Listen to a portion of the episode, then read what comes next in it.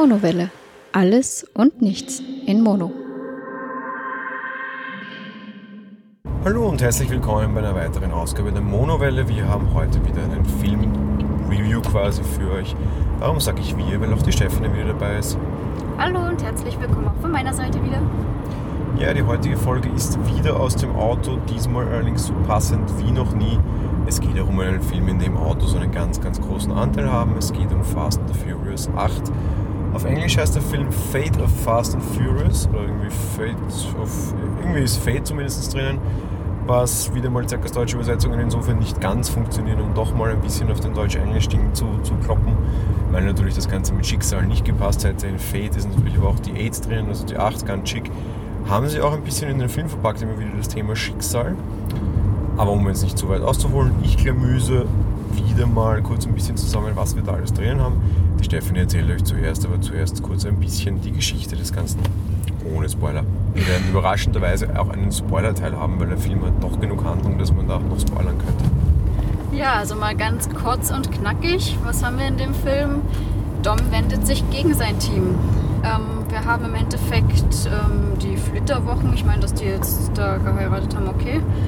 Und ähm, sie sind auf Kuba und plötzlich taucht eine Frau auf und verlangt, dass er für sie arbeitet, was er erst ablehnen möchte. Und kurz und gut, ich möchte nichts weiter verraten, er arbeitet gegen sein Team und ja, das ist mal so im Groben das, was da drin vorkommt. Sie hat offensichtlich Argumente, die ihn überzeugen können, welche erfahrt der Zuschauer lange nicht und wir werden es auch aus dem Spoiler-Teil anschneiden. Zu dem ganzen rundherum eben der achte Teil, Paul Walker kommt in keiner Weise mehr vor. Insofern, dass er zumindest zuerst irgendwie befürchtet wurde, dass man vielleicht seine beiden jüngeren Brüder wieder herauskramt oder denen irgendwie zumindest eine Rolle gibt oder sie vielleicht wieder in die Rolle von Paul Walker schlüpfen lässt in irgendeiner Form. Das hat man sich Gott sei Dank meiner Meinung nach dagegen entschieden. Hättest du sowas sehen wollen? Nein, ich muss gestehen, ich finde es gut, dass sie ihn jetzt rausgenommen haben. Ich meine, das haben sie auch gut im letzten da so abgeschlossen mit, er kümmert sich jetzt um seine Familie und das ist wichtig. Und finde ich, nein, finde ich eine gute und richtige Entscheidung, dass wir ihn nicht sehen und er auch außen vorgelassen wird und nicht irgendwie ersetzt wird oder irgendwas. Das finde ich völlig in Ordnung. Referenzen auf ihn haben wir trotzdem. Das heißt, er lebt in diesem Universum quasi noch. Also ist nicht irgendwie vom Unglück gestorben oder sonst irgendwas. Das sind wir schon am Ende vom siebten.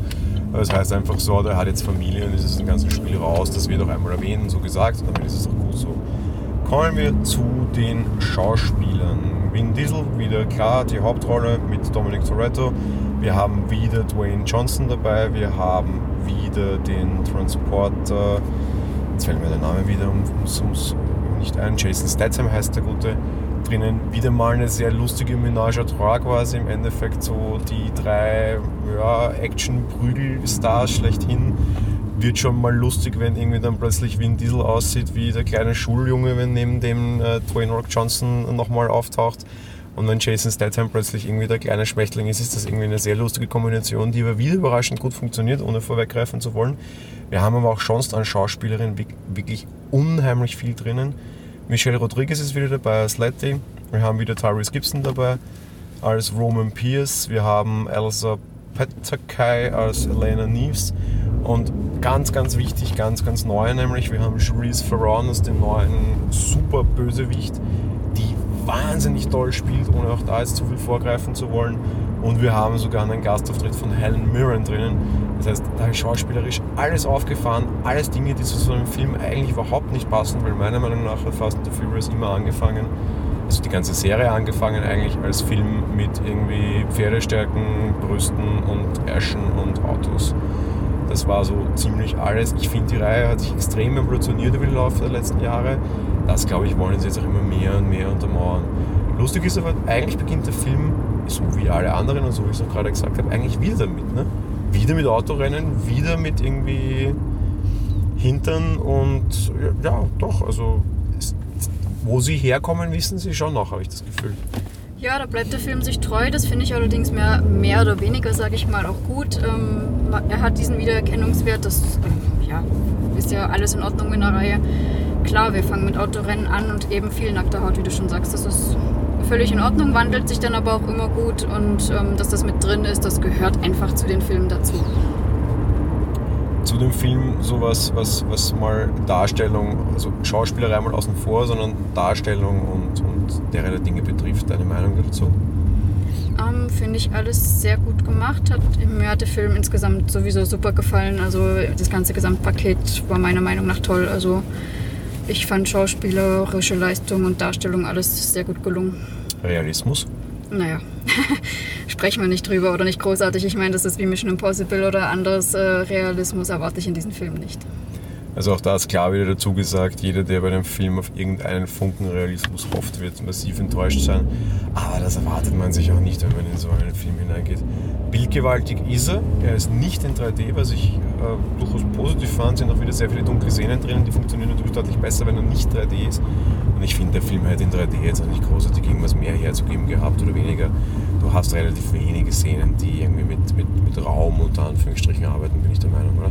Ja, das denke ich auch. Also, dass die da nicht irgendwie versucht haben, da krampfhaft was zu machen, finde ich völlig in Ordnung. Und ich meine, es ist auch eine nette Abwechslung, mal in 2D wieder zu schauen und keine Brille aufzuhaben. Was ich extrem schick finde und gut finde und genau darum funktioniert der Film, wo ich sonst eigentlich immer recht anspruchsvoll bin, extrem gut und auch schon seit acht Teilen bei mir gut. Ich bin extrem großer Fast and Furious Fan. Er nimmt sich zu keinster Weise in irgendeiner Form jemals auch nur ernst.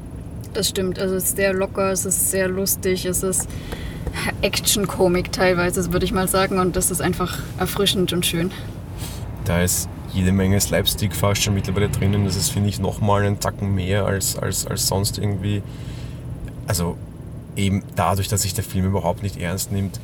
Dwayne Rock Johnson mit, mit typischen Wrestler-Moves, extrem heftige Nahkämpfe, die teilweise total witzig gemacht sind, einfach auch, weil irgendwie diese typischen Szenen, einer rennt auf den riesengroßen Fleischberg zu, haut hin, der schaut nur, schüttelt einmal den Kopf und haut retour und solche Dinge. Es ist einfach unheimlich lustig gemacht, es funktioniert auch. Also im Kinosaal, da war schon laut Lachen auch zu hören. Und genau darum funktioniert der Film auch für mich. Ich brauche keinen Realismus in dem Fall. Der Film hat, also gerade jetzt überhaupt, nimmt er auch überhaupt keinen Anspruch mehr darauf, bin ich der Meinung. Da ist es aber okay, wenn du weißt, wo du herkommst und wenn du weißt, was du machst. Und das wissen die mittlerweile nach acht Teilen einfach wirklich gut. Das stimmt und eben, wie schon gesagt, sie, sie wissen, was es ist und was, das, ähm, was der Reihe zugutekommt. Also alles in Ordnung, es hat alles völlig gepasst soweit. Kommen wir zum Schauspielerischen und ich hätte nie gedacht, dass ich jemals in einem Film auf sowas eingehen muss. Und zugegeben, ähm, weder Dwayne Rock Johnson ist der größte Schauspieler meiner Meinung nach, noch wirklich Vin Diesel, auch wenn sie in ihre Rollen passen, aber irgendwie Oscar-verdächtig werden die nie werden, meiner Meinung nach. Aber was mich wirklich komplett aus den Socken gehauen hat, war Charlize Theron und ich wusste es vorher nicht, dass die mitspielt überhaupt, als die, die böse, wirklich über, drüber, mega böse. Ich habe, glaube ich, selten in einem Film einen derartig guten Antagonisten gesehen. Ich mag Charlize Theron unheimlich, im Endeffekt spielt sie mehr oder minder wieder so ein bisschen die, die Geschichte aus dem Schneewittchen-Film, die mich sehr an die böse Hexe erinnert, die sie damals schon war, einfach so von Mimik, Gestik und allem. Aber sie spielt den Bad Eyes richtig genial, finde ich. Also über alle Maßen, warum die den Oscar hat, wusste ich immer schon. Ähm, ich fand auch die Performance in dem Film extrem gut und die nimmt alles extrem ernst, aber du kaufst es in der Rolle wiederum auch total ab. Also schauspielerisch, Charlize Theron 1A und auch der kleine Gastauftritt von Helen Mirren fand ich sehr lustig, dass diese wirklich alte Grand Lady dann die Rolle spielt, die sie spielt, ohne das erwähnen zu wollen, weil es ein riesengroßer Spoiler wäre. Man sieht sie auch nur sehr kurz, aber so ein bisschen die, die, die, die weinerliche, sehr, sehr überfürsorgliche Mutter, die sie mimt. Sensationell, also der Film schauspielerisch getragen, wenn, wenn du zwei rausstreichen kannst, wieder meiner Meinung nach von zwei Damen, wobei ganz, ganz vorne weg Charlize Theron auf jeden Fall. Das stimmt, also Charlize Theron hat es wirklich super gespielt, die Antagonistin, kalt, wie sich's gehört, also wirklich wahnsinnig. Und ja, außer den zwei Damen eben die zwei Wrestlerherren, na klar, das, das trägt der Film im Grunde, ja. Was mich auch ein bisschen überrascht und wenn ich eigentlich relativ positiv fand, ähm, Jason Statham spielt, finde ich, seine Rolle auch sehr gut. Der macht so ein bisschen den Wandel durch vom, vom, vom ex-britischen ähm, Geheimagenten hin zu einem doch wesentlich charmanteren Charakter. Auch dann vor allem gegen Ende. Ähm, Chris Evans sehen wir auch ein bisschen. Das ist der Typ, der in Schön und das Biest äh, den Gaston gespielt hat. Das fand ich ein bisschen sehr crazy. Das ist äh, im Endeffekt der Bruder von Jason Statham. Und dadurch verrate ich noch nichts. Äh, den sehen wir nur ganz, ganz, ganz kurz. Ansonsten, ich weiß es leider nicht, wer ein Spiel ist, das ist auch ein bekannter Schauspieler, das wird mir sicherlich in Kommentaren wieder angekreidet. Der Mr. Nobody, der quasi den FBI-Chef spielt, äh, ist auch super lustig. Aber trotzdem, neben Charlize Theron verblassen die für mich alle. Das stimmt ja, also sie war wirklich hervorragend und herausragend. Äh, irgendwas mit Kurt oder sowas. Kurt Russell ist es, ja. Ja, genau. Ähm, ja, also da war ich wirklich auch begeistert, wie toll die das gemacht hat und eben ihre schauspielerische Leistung, die überstrahlt in dem Film wirklich alles und der Film war aber, ja, wie gesagt, schon insgesamt wunderbar, super, ja. Aber wie gesagt, auch, auch die drei Herren fand ich jetzt auch nicht so schlecht. Ja, nein, um Gottes Willen und eben der, der Jason Statham, wie du schon gesagt hast, ähm, dass er da diesen Wandel hat von eben im letzten Film noch Antagonist zu, wir müssen jetzt, naja, wir nichts weiter verraten eben, aber er, er wird sympathischer. Ja, ist schon richtig. Aber das haben sie in den letzten drei Teilen immer relativ gut geschafft, dass sie quasi jeweils den mehr oder minder Bösewicht des Vorgängers immer relativ gut hinein integriert haben. Ich meine, vor zwei Filmen hat äh, Dwayne The Rock Johnson gegen, gegen die Bande gekämpft und wurde dann hinein integriert in die Familie. Familie generell wieder ein sehr großes Stichwort in diesen Filmen, das war es in allen Fast Furious Teilen so. Im letzten Mal eben Jason Statham, der Böse, wird jetzt auch mehr oder minder hinein integriert das konnten sie immer schon ganz gut, aber eben hat wieder gut funktioniert. Da lässt überraschenderweise keine Wünsche offen und normalerweise finde ich die Filme immer extrem schwach, was die schauspielerische Leistung betrifft, in dem Fall aber was, was sie sehr nachgerüstet haben, finde ich. Ja, das ist richtig, also das haben sie gut gemacht. Ähm, ja, teammäßig alles. Es war wirklich ähm, ja, überzeugend, ich weiß nicht mehr, wie ich es noch sagen soll. Sie haben es gut gemacht mit den Schauspielern, das Team hat zusammengepasst. Ähm, ich weiß nicht, ob das jetzt zu großer Spoiler wäre. Die Ramsey, die wir im letzten Teil gesehen haben, die sie gerettet haben, ist auch jetzt im Team dabei. Ja, die ist auch eine das ist überhaupt kein Spoiler, die hat auch keine großartig tragende Rolle, außer dass wir jetzt halt auch einen weiblichen Hacker haben. Auch generell da wieder muss gestehen, man konnte Fast and the Furious sicherlich sehr häufig vorwerfen, extrem sexistisch zu erscheinen, Stichwort Brüste und Po. Ähm, sehe würde ich früher als berechtigt sehen, die Kritik, auch wenn man sich die mal alles auf die Goldwaage legen muss und gerade bei so einem Film, dass das nicht die, die großartigen Aussagen haben wird. Mag sein oder brauche ich auch nicht oder würde ich mir nicht erwarten, aber gerade jetzt, also starke Frauen, jetzt nicht nur im schauspielerischen Sinne und im Sinne der Rollen, sondern auch generell so sind schon ganz wichtig. Und also, was Sexismus betrifft, sehe ich da jetzt auch keine große Flanke mehr, muss ich gestehen. Das ist richtig. Also wir haben die Anfangsszenen, aber eben, das ist im Grunde, um zu zeigen, das ist Fast and Furious und ansonsten ist der völlig in Ordnung, was das betrifft. Kann ich mich selbst als Frau jetzt auch nicht wirklich weiter beklagen. Das ist super, würde ich sagen, das nächste gewesen, was ich, was ich fragen wollte oder generell auch quasi für die Hörer rausarbeiten wollte. Ähm, ja, Fast and the Furious kommt von äh, Brüsten, PS und äh, Po. Haben wir jetzt halt gar nicht mehr, ne? Zumindest wenig und ich muss sagen, ich glaube zumindest, dass es früher mehr war. Vielleicht ist es auch eine falsche Erinnerung, vielleicht bin ich auch einfach älter geworden, ich weiß es nicht. Es tangiert mich jetzt ja. auch nicht mehr ganz so sehr sicherlich wie als ich früher, als ich, also als ich jünger war, aber nein, ich bin der Meinung eben, sie zeigen am Anfang immer diese Eingangsszenen mit viel nackter Haut, mit wirklich ähm, ja, breiten Gürteln statt Röcken und Hosen und sowas, aber das war's auch und danach hast du wirklich tatsächlich Handlung und das ist alles völlig, nein, ist gar nicht mehr vorhanden gewesen danach. Also du hast Autos, hast du natürlich immer noch ganz, ganz stark drin und dann natürlich auch die schönsten und besten Fabrikate, die du dir vorstellen kannst, nach wie vor. Irgendwie, lustigerweise jetzt auch deutsche Automarken wieder sehr stark drinnen. Ein großer Mercedes spielt auch eine Rolle. Aber so Autos sind da, aber die sind nicht mehr da, um, um irgendwie Rennen zu fahren, sondern die sind quasi da als Werkzeug ähm, gegen Flugzeuge, gegen U-Boote, gegen alles diesmal. Ja. irgendwie so dieses, dieses illegale Straßenrennen-Schema und eben irgendwie viel nackte Haut, das hast du halt überhaupt nicht mehr. Dafür wird halt jetzt, also es ist ein Actionfilm geworden, Action wird ganz, ganz, ganz groß geschrieben. Ganz genau. Im Endeffekt sehen wir vielleicht, wenn es hochkommt, immer mal noch so ein richtiges Rennen und das war es dann ansonsten. Ansonsten sehr viel ähm, Agentenfilm schon fast eher in die Richtung oder so. Also das ist wirklich als Einsatzfahrzeug, wie du schon gesagt hast, benutzt wird. Auch eine interessante Interpretation und hat sich ja so hingewandelt, schon im letzten Film auch. Finde ich sehr gut. Was ich übrigens bei dem auch wieder sehr überraschend fand und das war für mich auch eine Verbesserung im Vergleich zum letzten Film. Du hast jetzt Also so Action und keine Action, ich würde mal fast sagen 50-50 ungefähr. Du hast schon sehr viele ruhige Szenen drinnen, sehr viele geschauspielte Szenen drinnen, sehr viel direkte Konversation drinnen. Also selbst wenn ich jetzt sage, er setzt auf Action, ja, das gute halbe halbe würde sich, glaube ich, ausgehen. Oh, ich würde wahrscheinlich sogar noch ein bisschen mehr Action durchaus schon sagen, aber ähm, es ist richtig, das hat sich sehr, sehr, sehr die Waage gehalten.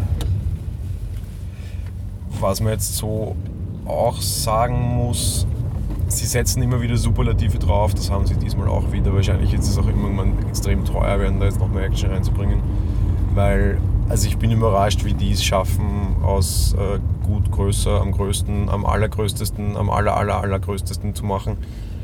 Also da werden jetzt irgendwann bald mal die Steigerungen ausgehen. Man sieht, dass sie es versuchen, man sieht, dass sie es jagen. Ich bin gespannt, wie sie das dann irgendwie weitermachen werden. Ja, da bin ich auch schon sehr gespannt, wie sich das dann ändert. Also ich meine, früher von Autorennen eben zu jetzt dieser anderen Art und mal schauen, was dann noch passiert. Es soll ja noch zwei Teile geben. Genau, was mich auch zum Ende vor dem Fazit bringen würde, noch zwei kleine Details dazu. Fortsetzungen wird es geben. 2021 soll mal die zweite der beiden laufen, 2019 die erste quasi. Mehr weiß man nicht. Und das andere sehr interessante Detail dieses Films, es war der erste Film seit dem Embargo gegen Kuba, der auf Kuba gedreht wurde, wobei der kubanische Teil leider sehr kurz war, weil das erste Rennen durch die Straßen von Kuba fand ich schon sehr beeindruckend. Ja, das war wirklich toll gemacht und schön, dass da auch auf Kuba wieder gedreht werden konnte quasi. So, ähm, Fazit wahrscheinlich eh schon mehr oder minder relativ sinnlos oder gut rauszuhören, aber trotzdem dein Fazit. Ich war sehr begeistert und muss gestehen, sogar auch ein bisschen überrascht ähm, von der Art des Films und wie toll es gemacht war. Also mich hat es sehr gut unterhalten und ich fand es super. Ich habe vor jedem Fast and Furious Teil Angst, dass jetzt irgendwann einmal das für mich eigentlich sehr, sehr hochgeschätzte Erbe irgendwann in, in den Dreck reiten. Sie haben es nicht, ganz im Gegenteil, sie haben die Reihe wesentlich weiter evolutioniert ähm, und das sehr, sehr, sehr gut schauspielerisch bin ich wirklich völlig überrascht und das habe ich dir schon tausendmal gesagt, ich es nicht mal wiederholen. Jedenfalls, äh, toller Film, hat mich gut unterhalten. Man, man, man, man darf es auch nicht falsch bewerten und vielleicht auch das große Lob ist nicht überbewerten. Also es wird jetzt keiner der Filme sein, wo ich in zehn Jahren sage, ich muss mich unbedingt angucken, ich werde schon in einem Jahr nicht mehr sagen. Aber es ist ein wirklich gut inszenierter, nicht schlecht gespielter Actionfilm und da sicherlich einer der besten der letzten Zeit. Dem kann ich nur zustimmen. Wie gesagt, das war wirklich toll gemacht, unterhaltsam, kann man empfehlen. Das war's mit dem spoilerfreien Teil. Wie angekündigt, es wird auch einen Spoiler-Teil geben. Der startet in 3, 2, 1, jetzt. Liebe Stefanie, weitere Handlung. Warum stellt sich Toretto gegen seine Familie? Fragezeichen. Ja, und zwar haben wir die Charlize Theron, die kommt und die mein Bild zeigt und ich war die ganze Zeit echt massiv gespannt, was auf diesem Bild denn zu sehen ist. Wir haben am Anfang vermutet, dass es die Letty sein wird, die sie vielleicht entführt haben, aber die sehen wir kurz danach in einem Einsatz mitfahren. Sie ist es also nicht. Dann habe ich gemutmaßt, ob es vielleicht der Brian und seine Sch und ähm, die Frau, also im Grunde ähm, Doms Schwester. Schwester ist, genau mit, mit Familie irgendwie und zwei Kindern ja dann in der Zwischenzeit. War auch nicht der Fall, sondern Überraschung. Ähm, Letty war ja eine Zeit lang äh, tot geglaubt und da hatte Dom ja eine andere Beziehung zu einer Polizistin, der Elena. Und die war schwanger, das wusste gar keiner. Ähm, das wusste der Dom selber auch in dem Film nicht. Ähm, wie bekannt war, hat sie, die Elena, diese Polizistin, das selbst erst erfahren gehabt, als er gerade mit der Letty geheiratet hatte und sie in die Flitterwochen sind und sie wollte es ihm sagen, wenn er wiederkommt. Ja, Überraschung, es war zu spät. So erfuhr von seinem Sohn, dann wie er gerade ja, quasi dazu genötigt wurde, dann für die Antagonistin zu arbeiten.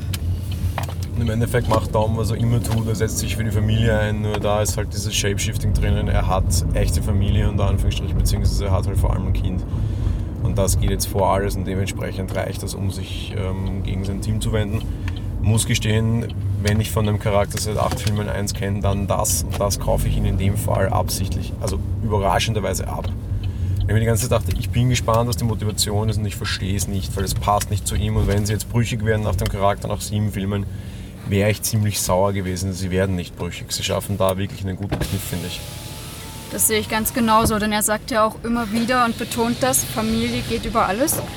Und dem ist er sich treu und dass man da quasi ja, Anweisungen befolgt, weil man das Leben nicht aufs Spiel setzen möchte, das kann ich völlig nachvollziehen.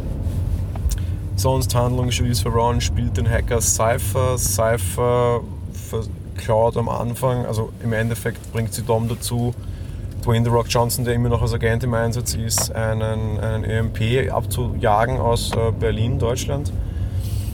Und anschließend den russischen Außenminister in New York zu überfallen, dem quasi so das russische Derivat des Footballs abzunehmen, also des Koffers mit den Atomgeheimcodes und anschließend in einer russischen Basis, die von, von Rebellen übernommen wurde, ein Atom-U-Boot zu entwenden, das natürlich auch dementsprechend entsprechende Atomraketen hat. Ihre Motivation finde ich ein bisschen fragwürdig. Der, der, Hacker an sich, also ihr Charakter ist extrem intelligent und ihre Motivation ist quasi ein bisschen das, das, das, das Korrektiv dieser Welt werden zu wollen. So quasi zu zeigen, es gibt hier eine höhere intelligente Stelle und wenn sich quasi die Welt beschissen verhält, unter Anführungsstrichen, dann kann sie zurückjagen oder könnte zurückschießen, weil es halt eben ein, ein, ein stark bewaffnetes Korrektiv darüber gibt. Ich muss gestehen, die Motivation finde ich ein bisschen dünn. Auf der anderen Seite weiß ich es gar nicht. Wenn das jetzt so diese übliche Rache-Story gewesen wäre, hätte ich sie auch nicht abgekauft. Ich finde es zumindest schick, dass es ein intelligentes ähm, Motiv ist, auch wenn ich es nicht das Beste finde, aber grundsätzlich äh, schon okay.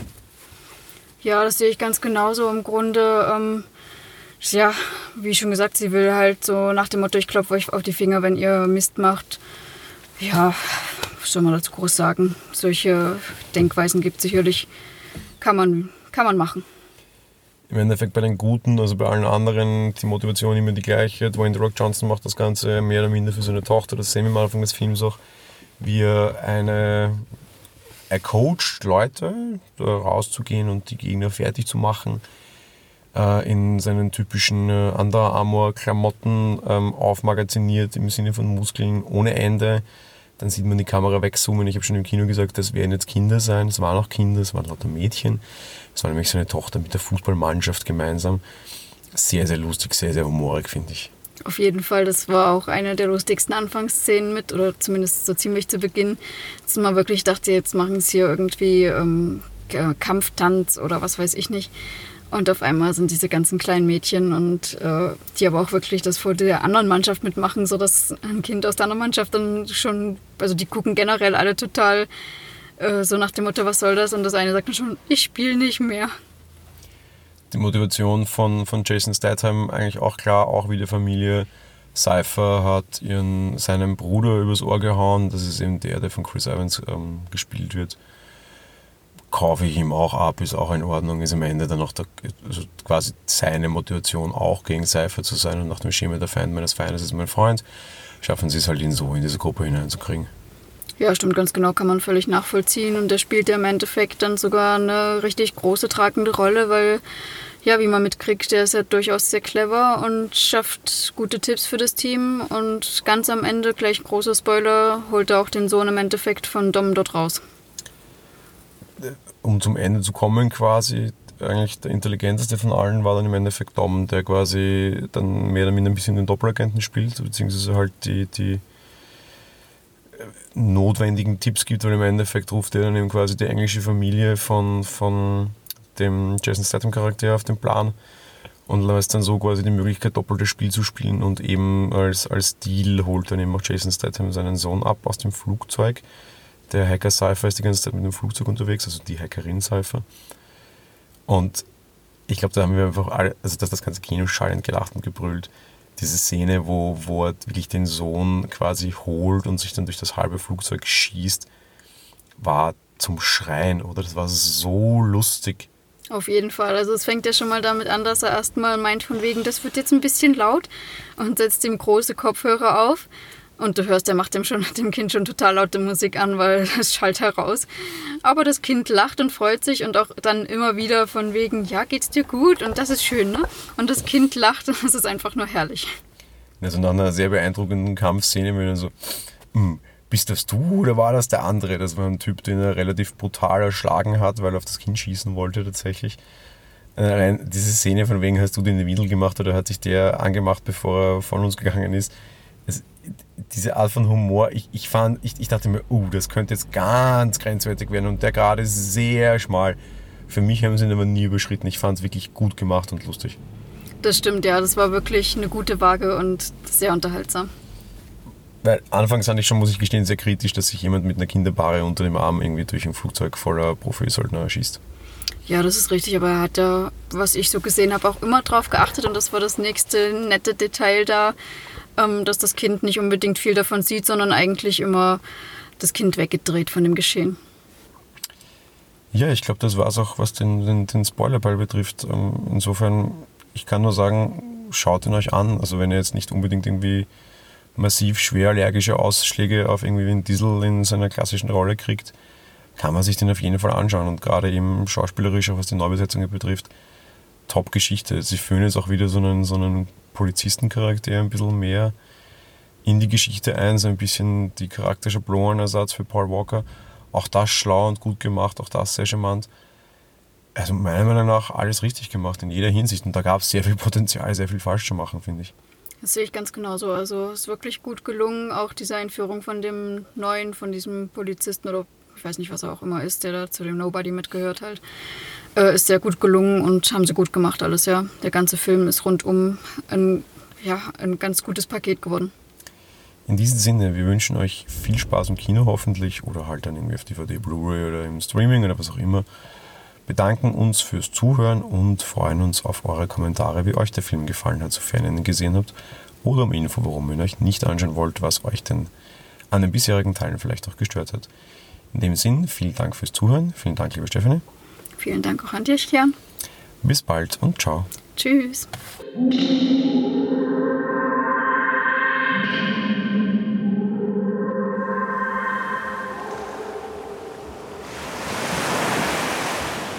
Monowelle ist ein kostenloser und privater Podcast von Jan Gruber. Mehr Informationen dazu findet ihr unter www.monowelle.at. Abonniert den Podcast mit iTunes oder dem Podcatcher eurer Wahl. Wir freuen uns über Kommentare auf der Webseite, Audiokommentare, Empfehlungen oder gar Bewertungen bei iTunes.